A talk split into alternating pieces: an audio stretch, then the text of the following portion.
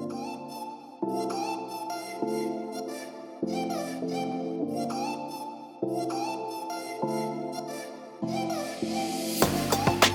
シンクスポーツあずさ設計井上真道です。バリュー原田です。よろしくお願いします。よろしくお願いします。さあ、えー、原田さん今回はですね、はい。スタジアムを核としてうん。こう街づくりについて、はいまあはいはい。はい建築や街全体の計画、まうんうんあ、そういったところのですねお話を、はい。えー聞いていきたいと思ってます。なるほど。まあ前回はこうスポーツ施設の設計について、はい。い、ろんな事例も交えながらお話を伺ってきましたが、えー今回はそういう街づくりや経済の牽引役となっていくスタジアムアリーナはい。の可能性について考えます。なるほど。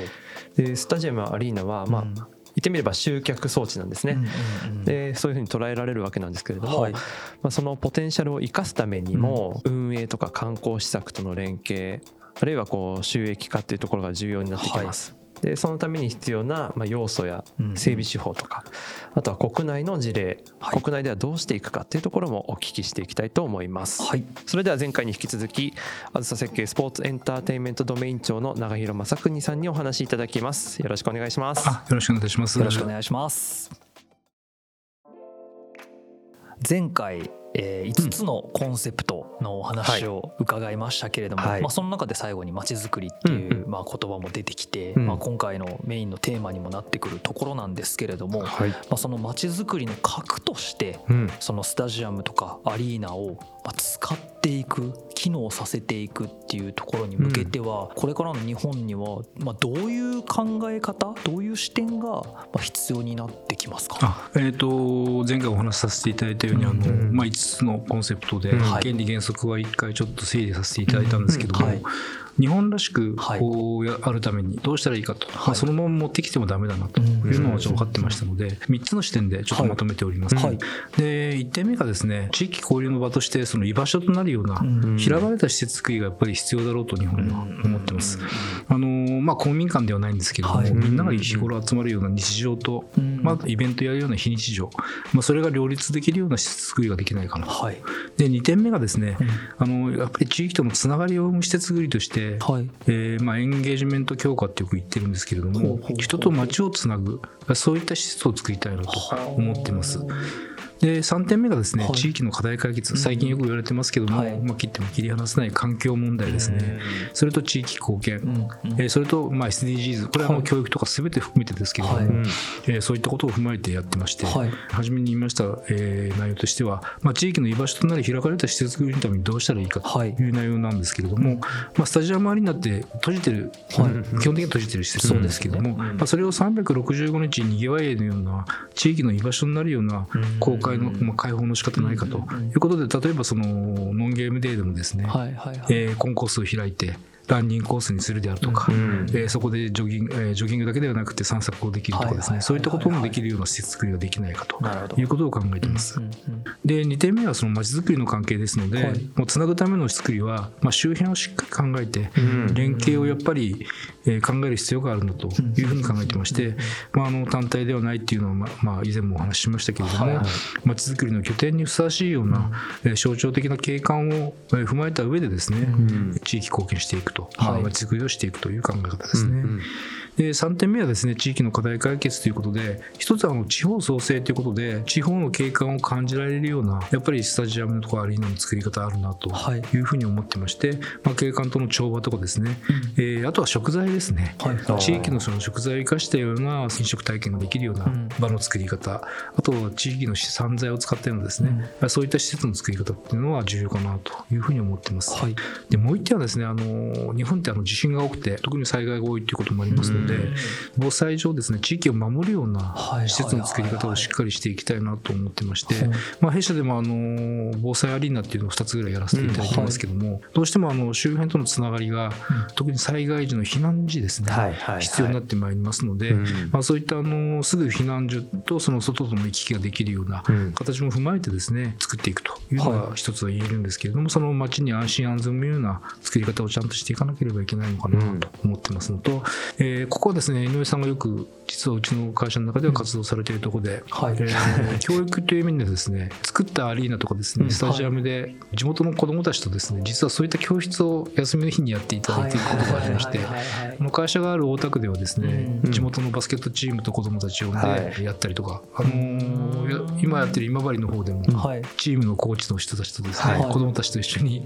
教室を開いたりとか、へー。その地域密着子どもたちに愛着を持ってもらうことによって、はい。このアリーナとかスタジアムにうん。をこう自分たちの建物として思ってもらえるような子どもたちですねはいはいはい。そういった動きもしてまして、まあ、こういう教育の一環としても SDGs にこう一つ寄与しているはい。動きをえーやっていただいてます。なるほど。でもう一つはその環境っていう意味でですね、うん。はい。非常にあの最近改修とかうん。リニューアルも増えてきてるんですけども、うん。建て直すだけではなくてですね、はい。新たにこう再生していくっていう考え方も含まれてですね、あの脱炭素の社会に向けたその作り方。そういったものが重要になってきてるんじゃないかなというふうに思ってます。はい。やっぱりイメージがだいぶ離れてるといういはいはいはいそういう役割があるっていうことを僕たちの中にはやっぱりなかった考え方なので、うん。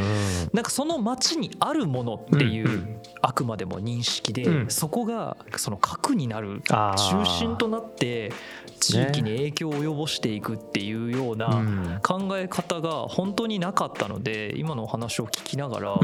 すごく可能性があるんだなっていうところ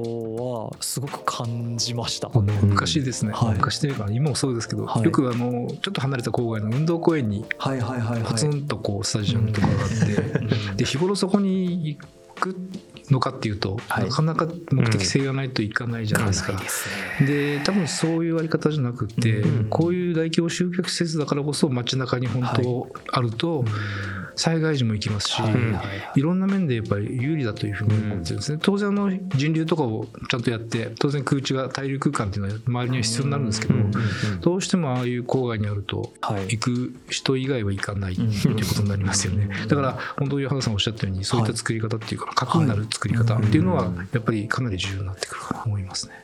で実際にこういった場所を作っていくってなった場合の課題というかうんうんうんうん。壁になってくるところってどんなことが今の日本の中ではありますか？のやはりあのはい。例えば駅前に大きな敷地が余ってて、はいはいはいはい。で開発もできるような、うん。であと普通だと日本だとマンションだとか、まあ商業とかね。なっちゃいますよね、うん。ただそこにやっぱり一つその集客ゾーン施設をですね、入れる。まあ例えばアリーナでもスタジアムでもいいんですけども、まあ、それによってそのどんだけ地域課題を解決できるんだと。いうことはですね非常にやっぱり考えるべきじゃないかと思ってまして、はい。うんまあ、例えば駅前にそういうのができると例えばちょっと離れた駅でもはい。人が集まってそこでまあ収益も交流も全てがですね町にとってはいいことになるかもしれませんよね。だからそういったことも踏まえてその開発するときにはい。しっかりやっぱり地域住民を交えて話していくっていうのは重要かなというふうに思ってますので、まあ街中の施設に通り一辺倒の開発ではなくてそういった開発の仕方っていうのは非常に重要じゃないかなと思います。ね。これって今のお話だとその開発する前段階のところからのその計画っていうところが重要だっていうところなんですけど僕すごい今地元の球場のことを想像してるんですけど そういうところを何かうまく生かしていくみたいな方向性での議論みたいなのってあるんですか？あありますあります。特にあの改修時期にこう差し掛かっているようなスタジアムとかアリーナっていうのははい建て替えるんじゃなくてはい生かしていくっていうことを踏まえるとじゃあ周辺のこう関係性をもう一回整理してどうあるべきかっていうのは非常にどこでもこう実は議論が始まっているところがありまして大きな敷地の中で再編をしていくとかあのより活性化していくとかちょっと今弊社の方でやり始めた等々力緑地の話は全体計画とアリーナスタジアム陸上競技場のあり方っていうのは非常に再編をしていくって形もありましてまあい生まれ変わるんじゃないですけどはい。再生を含めてですねより良くしていくということで地域住民のためにもですねより良くなっていくとかですね。はいはい。まあそういったことは非常にあのどこでもこう結構地方でもですへねー。割と多くなってきました。なるほど、はい。うん。だから本当にもう単体だけで考えるんじゃなくて本当にエリアとエリしてアですね。考そうですね。はい。エリアマネジメントがすごく大事になってきますね。なるほど。はい。まあ、そこを先導していく方が非常にやっぱりうん必要だと、だからもう本当にここで重要になってくるのはそのエリアマネジメントって今まさにおっしゃられたその考え方っていうことですよね。うん、そうです。あの本当にやっぱり拠点形成のための考え方ですね、はいまあ、そこをやっぱりこうしっかりやっていかないと、うん。えーその施設も町もどっちともこう生きないというか、はいはいはい。そんな形で。うん。で先ほどちょっとお話ししたんですけど、はい。アトランタにメルセデス・ベンツスタジアムっていうのがあって、はいはいはいはい。ここのアトランタの作り方、あの球場の方はですね、はい。郊外の方に移ったんですけども、はい。えー新しくスタジアムを作ったんですね。これ7万人クラスの、えーかアトランタ・ファルコンズっていうアメフトのはい。スタジアムなんですけども、うん。これは非常にあの面白い街づくりをしてまして、はい。このエリアマネジメントは非常にあの参考になったなと思ったのは、はい。実はですねコンベンションセンターと,、えーと2万人クラスのアリーナがすでにあって、実はジョージアドームっていうオリンピックの時使ったドームがですねあったんですけども、うん。そこになかったのは何かっていうと実はコンベンションとかアリーナがあるとホテルがなかったんですね。そこに必要なものはホテルだと。はいうことでジョージアドームをまず壊そうとそこにホテルを建てよう。そうするとスタジアムがなくなったので、はい。スタジアムを新しく建てようと。いうこうこうところで こう押し出された形でスタジアムが新しくできたんですけどもこのスタジアムの作り方がすごく面白くて、はい。実はこのスタジアムに教会が建ってたらしいんですね。教会ですよ。その教会をここにスタジアムがあった方が全体の街づくりとしてはいいという考え方で申し訳ないけどとの違うところに移動してもらったという経緯があってあのそこまでやっぱりしっかりエリマネをしてこの街づくり将来像を見据えてやってるっていうアトランタのその街づくりの考え方。これはですね、まあ、なかなか日本で例えばおお寺とか神社をそう受け入れるのなかなか難しいんじゃないですか。無理でしょう。はい、じゃだからあ対馬じゃないですもんねでこれがスタジアムができたことによって一つの街がまた再生しているんですねだからアリーナ全部の集客をそこのホテルが何千席という作るらしいんですけど、うんうん何千室かはいはいはいはいはい。うわすごいですね。とかいう考え方がちょっとやっぱりエラうんエリマネのその参考としてはですね、はいはいはい印象にイメージできるなとなるほいうのどですがありますね。ね。いやそのベンツのスタジアムとかもその教会を動かすとか、そこまでのやっぱりそのエリアマネージメントっていうところをもう本当に中心に据えてある種ちょっと強行じゃないですけど、ん。本当にまあやらなきゃいけないことを一番上に持ってきた上で、うん。まあ多少の圧力も生みつつ でも達成していくっていうのがなんか正直やっぱ日本の地方自治体のこととかいろいろ考えるとこれってすごくこう再現性が低そうな感じはしてしまうんですよ。どうしても。難しい。なんかねうんいろんなステークホルダーの顔が見え隠そうですねれするんですけど私もそう でも実際にこれをじゃあ日本で実現していこうとするためにどういうふうにまあしていけばいいとまああずさ設計さん今そこに向けて取り組まれてるからこそ多分あると思うんですけど、うん。そこへのなんかプロセス的なところっていうのはだどんなふうに考えられてるんですか？一般的なコンペティションっていうんですかね、それスタイルで提案してもやっぱり限界があるので、はいやっぱりこういろんな方が集まった中で、はい。やっぱりステークホルダーが集まった中でのそのチームワークで、行政側とも、えー一体で開発するっていうのは日本には合ってるのかなというふうに思ってまして、先ほどちょっとお話しした PFI 方式とかですね、はいい、うのがまあ従来型とは違って、ん。まあ、チームが、うん。えーコンソーシアムという、まあ、一つの会社を作って、はい。えー応募して、うん。えー自治体との、はいはいはいはい。あのまあ、民設民営じゃないんですけども自治体に代わって建設をしたり、はいはいはい。えー設計をしたりで運営をやったりとかうん。いう方式があるんですけども、はい。それがやっぱり日本にはもしかすると提案型も含めてあるので、痛いところもですね、ん。提案もしながらはい。解決していくこともできるのかなみたいなところもありますね。あとはそのいろんな方式がはい。実は発注方式っていうのがありまして、はい。えー design build 方式っていうのとかですね、えー early contractor involvement って言って ECI 方式っていうのがあったりとかですね。基本的には民間発注方式っていうのも実はありまして民設民営でやってる人も多少ですけどはいいらっしゃいますのではいはいそういった形とあとリノベーションということでですね発注方式もいろいろありますがはい。まあ日本のその PFI のあり方っていうのははい。一つやっぱりえーいろんなことを打破するためには重要なのかなと思ってます。やっぱりそのだからうん。PFI なんですね、はい。なんか重要になってくるのはっていうのと、うん。なるほどな。本来だとねクラブチームが成長してきてはい。民設民営でえーっていうのは非常にうん。すっきりはするんですけど、なかなかねそこに急に飛ぶのはなかなか難しいでしょうから、そうですよね、まあ、長期間こう事業スキームを立てていくとか、整備後の,、はい。あのまあ、稼ぎ方とかですね、はい。あと地域課題がどこにあって、それをここでどう解決していくかって考えるときに PFI っていうのはやっぱりあの、まあ、アメリカでも始まったものですけれども日本でもすごい可能性があって、あのちゃんとそこに応えられるそれぞれの各社ノウハウが集まってやれるところなので、はいはいはい。そこはほ本当に可能性が大きいなと思ってますね。はい、今実際にその PFI 方式を上手に使えてるところっていうのはあるんあですか？この弊社でも、はい。えー数多く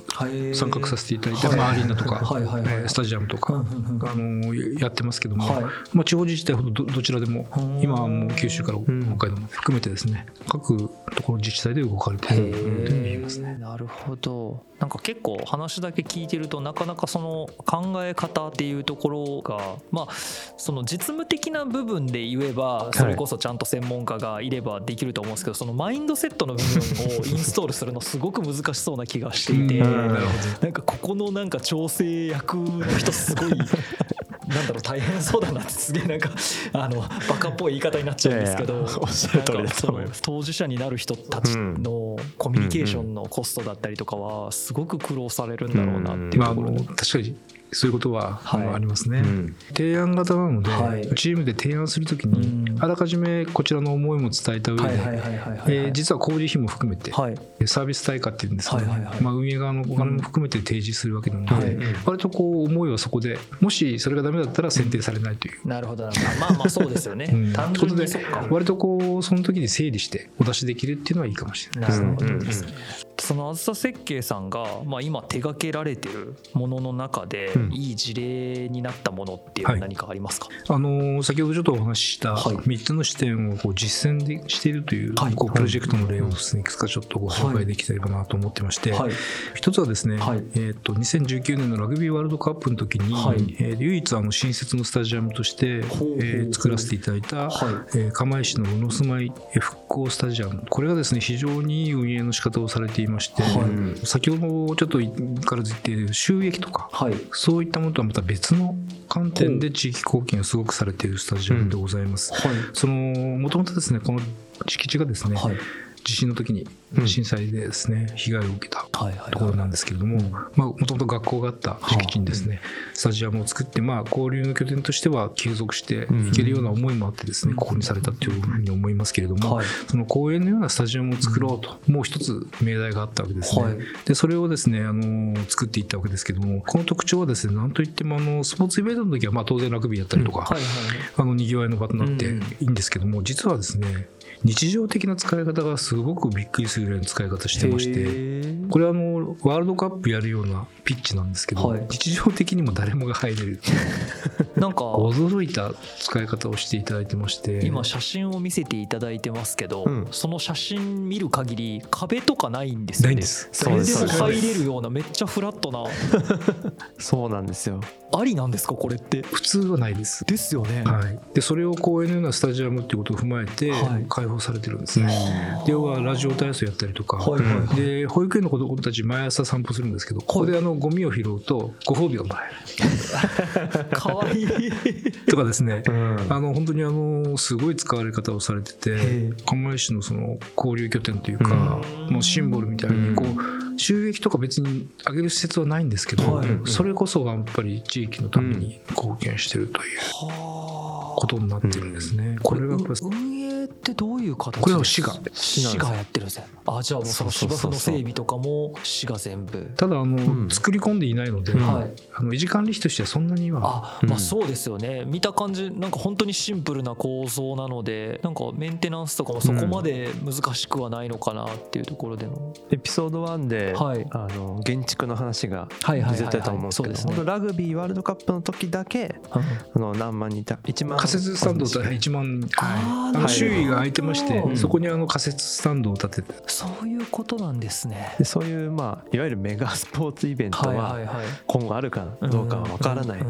だとすると普段の姿ははい。みんなが集まれる姿としそうてかデフォルトはそういうふうに設計していくっていうなるほど。だからさっきのスタジアム移設の話と似た話でその時だけそれだけの設備があればいいだけだからそうですね。逆に言えばそうじゃない時はこうやって地域にわあすごいな。だからシチュエーションによって フォーマットというかトランスフォーメーションしていくわけですね。建築家ってすごい作り込むのが好きなんですやっぱりどうしても作り込みたいですよね。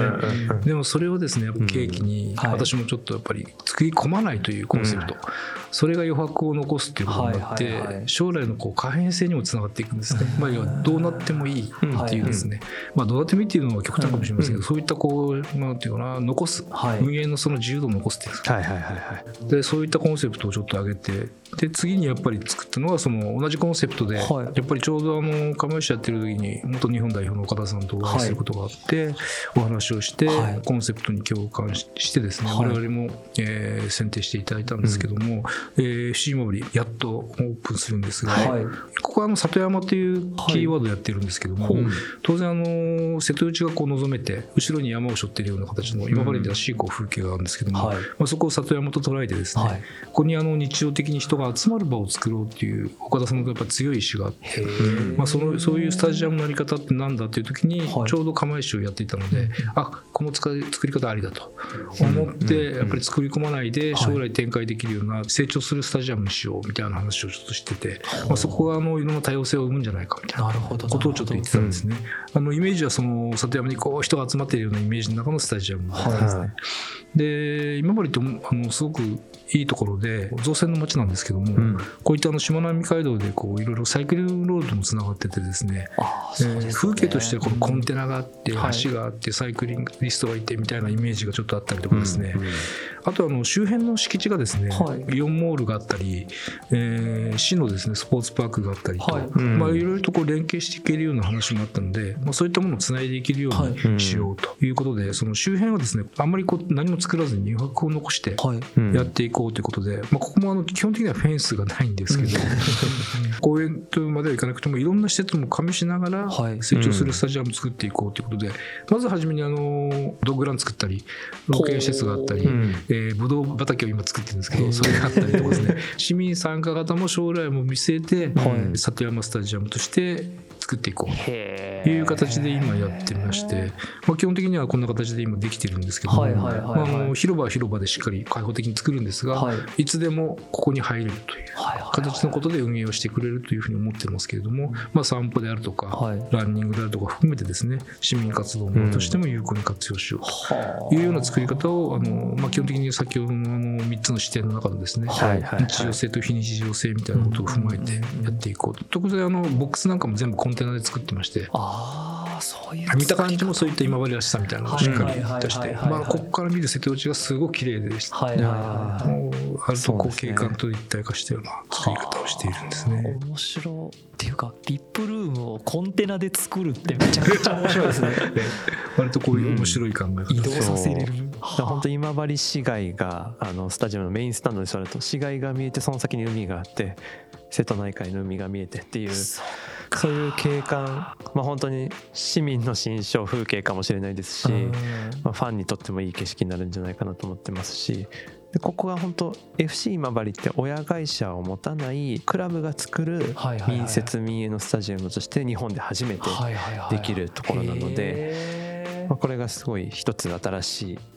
モデルになるなっていう。これはだから本当にこの業界においてのブレイクスルーじゃないですけどね、うんはい。はい、かなり大きなイメージというかしかもすごいいいなと思ったのが、うんうん、そのスタジアムって基本的に囲まれてるけどここって景観が楽しめるスタジアムってそうなんですよね。なんかこれ本当ちょっと逆説的かもしれないですけど、うん、建築を減らしたことによって、うんうん、その景色まで含めた建築になったというか、うんうん、なんかすごく地域資源を生かすっていうこういいうことだよなと今思って。極端に言うとあのここに、まあ、あの来る時に、はい。まあ、建築ではなくて環境を見てほしいと。はいう話をよくしててですね、まあ、それ全体でこう雰囲気を味わっていただけるそうですよね。というふうに思ってまして、まあ、これが一つのあり方として。で、うん。まあ、成長する時にどんどん風景は変わっていけばいいし。そうですね、まあ、それも面白いじゃないですか。確か話はありますね。なんかあの EY の岡田さんが前に来られた時にあの自分の子供の時のその原風景のお話をされてたんですけど、ね。ここで育ったうん子たちがここで見たサッカーを原風景としてで自分が将来うん。じゃあプロになった時にうん。の姿がここの景色の中で走ってる姿だとかいう風なな原風景ってなんかすっごくなんですかね。エモいですよね。まあ本当にもう夢をどこまで届けられるかっていう世界でね。ね。なんかすごいドキドキするうん。というか、うわそうか。さっきの本当ある意味でシンガポールの事例うん。はいはい。お伺いさせていただいたとはある種本当に真逆の真方向性だけどなんかたどり着く場所は同じというか目的地は一緒でっていうところでのなんか環境に合ったその適応の作り方っていうのがこんなにこう幅があるんだっていうところ結構衝撃を今受けていてもっと商業施設みたいなものを周りにいっぱい作るのかなって今イメージしてたんですけどそっちじゃないんだと思って、本当にだからもうすでにあるものとの関係性とかも踏おま。えた上でっていうことですよね。はいちょうどあの大型商業施設がそうにありますので、はいまあ、それとの関係性みたいなことを踏まえてですね、やっていこうと。ここでそのちょっと気になってくるのがもともとの地域住民の人たちとのそのまあ関わりというか、うん。やっぱり新しいものをちょっと受け入れがたい人たちもやっぱいるじゃないですか。なんか本当にそんなものいるのかうんみたいなところとかってどういうふうにコミュニケーションを取っていくあんですすね、実はあのうちの OB がはい。今治の市民としていて、はい。あ事務所のですね、はいはいはい。であの実は一緒に仕事をしてたんですけども、やっぱり今治って野球の街だったんですよ。へえ高校野球がすごくやっぱり四国勢で今治って強くってうんよくあの今治西高とか出てましたけど、聞いたことあのその中であの岡田さんがうんここでサッカーをっていうことで参入された時初めはやっぱりねってやっぱりサッカーかみたいなところがあったらしいんです。はい。ただ今はやっぱり違ってやっぱり野球と双璧でえサッカーのやっぱり人気っていうのがすごくってやっぱりこう地域の方に認められているということは聞きました。でそれによってここのスタジアムいつできるのみたいなところをタクシーに乗るとよく言われたりするんですね。したしたんですね。もうできちゃったんですからはいはいあのそんなことでやっぱり愛着持たれてて。はあ。でその中であの、まあ、小田さんもおっしゃってる中にあの市民が参加できるような場所があって、みんなで育っていけるようなところを作る作っていらっしゃいますので、まあ、これからみんなでこう参加型になって、えー作っていかれる、まあ、サッカーやってる子どもたちもいっぱいいて、ここでこのピッチでできる日もはいはい夢はい。見てやるでしょうから、うん あのそういった意味ではですね、まあ、随分もう前からここに来られて非常にこう育てられてるっていうのを感じてますね。うんなるほど。だから全然そのなんていうんですか批判的なというよりは、うん。まあでも本当一昼夜でじゃあいきなり作るよっていう話じゃなくて多分岡田監督が今治行かれたのってどれくらい前でしたっけ？いやもう何年ですかね。この後ろにですね、夢スタジアムっていうのがあるんですけども、これを今、あの、スタジアムとして作られてるんです。これをまず作られてるんです。ね。はい。はい。はい。だから、もう何年前になるのかな。だからその時からやっぱりその地域でそういう活動をされててのサッカーに対するみんなの考え方も地域で育てていかれてそうですね。で彼の活動がすごい評価されてる活動をちゃんとされてた上での今回のこのプロジェクトなんでだと思います。だからこれもこれでまただからあれですよね簡単に他のよその地域がやろうと思ってできることではるかどうかはない。ですよね。そうですね。あの岡田さんは2014年から四国サッカーリーグの、はい。まず当時はですね、はい。FC 今治のオーナーに就任しているという形ですね。だからそこから、まあ、チームも昇格していきますし、そういう住民とのコミュニケーションもどんどん作っていって、でうん。スタジアムは集まる場所の一つはいはい。機能としてはい。整備に向けてっていうところで動いていくわけなので、その中の半分ぐらいはあずさ設計も新スタジアムにおいて並走させてもらったっていう感じですね。このプロジェクトっていつから動いてたんですか？4年ぐらい。そうですねもう5年そうですね4、5年になります4 5年経ちます。はい。あの、本当に議論しながら、一からこう作っていってましたんで、まあ、心のよりどころを作るっていう大きな命題があってすごいもう AI とかそういうんじゃなくて、みたいなことをすごく言われてました、そうですね、はい、あのそれに共感したんですけど場を作るって非常に実は難しくて。そうですよ、ね、作り込まないっていうのはほとんどあのやり始めてから、よし作り込まないって決めて。なるほどいやなんかねそのエピソード1から聞かせていただいてる事例とかで本当にその IoT 活用したとかいうところでのまあなんかいろんなデータが取れるみたいな話も前回の最後にはありましたけどなんかそういうところでのそのスタジアムの魅力みたいなお話をすごい聞いた上での本当に真逆の世界観なので いやこれはすごいですね。だからこういう未来もあるんですよね。あの逆にあの欧米のスタジアム、まあ、そういうのはあったんですけど、はい、まあ、日本らしさを考えると、はい、もしかするとこういったあり方っていうのが地方にとってはいいのかなと。いう一つのこう例題として今お話しさせていただきまして、あの豪華にこう作るだけではないということですね。でましてそんなの作っても誰も来ない。っていうのが可能性はあるので、うん、都市部だったらいいんですけど。そうですね、まあ、単純な人口の問題とかもありますしね。いやーなんか本当わわびさびスタジアムじゃないですけど。本当になんかそれそういう感覚ですよね、うんうん、いやすごいな。いやありがとうございます。わびさびスタジアムもらいます、はい、使ってください。いや日本らしさっていうところではねね、まさにだと思って、うん、はい。わかりやすい。あなんかちょっといい仕事した気がそうですね。はいありがとうございます。あの、うん、もう本当にエピソード1でバーッと見たビジョンからのさらに対極の場所に今連れてこられたような感覚があるんですけれども、これがなんか日本らしいというか、まあ日本の地方らしいなんか未来のあり方だなと思うとすごくこうさっきの原風景の話が僕の中で一番マッチングしてるんですけどなんかここで本当に日が沈む時に子供たちがサッカーをしてる姿を自分の未来の姿とか、その原風景としてなんかこう大人になっていく時に記憶の中に残っていくみたいなところをなんかイメージした時にすごくしっくりきたというか。やっぱりそのね IoT バチバチ使ったスタジアムかっこいいし自分もなんか行ったら楽しいだろうなって思うんだけれども地方にはそういうイメージじゃないよなっていうのも同時に思っていてなんか自分がこれから関わっていくそういう街づくりみたいなところの部分でもなんかこういうビジョンが一つあるだけで全然その捉え方取り組み方で街の人たちの理解のしてもらい方も変わっていくだろうしみたいなところでのなんかすごいそういうところで今いいインスピレーションを受けさせていただいたので 今月だからこの放送が流れてる時にはもうできてるってことですね。今治の、はい。はい。はいですよね。なんでもご案内します。ぜひいやもうぜひお願いします。で皆さんもこれ聞いてる皆さんもぜひね一つの初の民設民営のスタジアムということで絶対にちょっと見に行くべき場所かなと思いますので。いいとこですね。そうですね。はい、本当旅行とセットでそうですね。ね行く場所になってくるかなと思いますし、ここまで街づくりっていうところもお話しいただきましたけれども、次回はちょっとお話も出たあの成長するスタジアムっていうキーワードがあったと思うんですけど、はい、ここまあいろいろあの技術的な部分だけじゃなくて、まあこう考え方というところが、はいえー、いろいろと詰まっている部分ですので、そこも深掘りしていきたいと思っています。はい、ということで、えー、続きはまた次回お聞きしていきたいと思います。長井さんありがとうございました。ありがとうございました。ありがとうございました。あずさ設計が提供するシンクスポーツは毎週月曜朝7時に配信予定です。ぜひ次回もお聴きください。ご視聴ありがとうございました。ありがとうございました。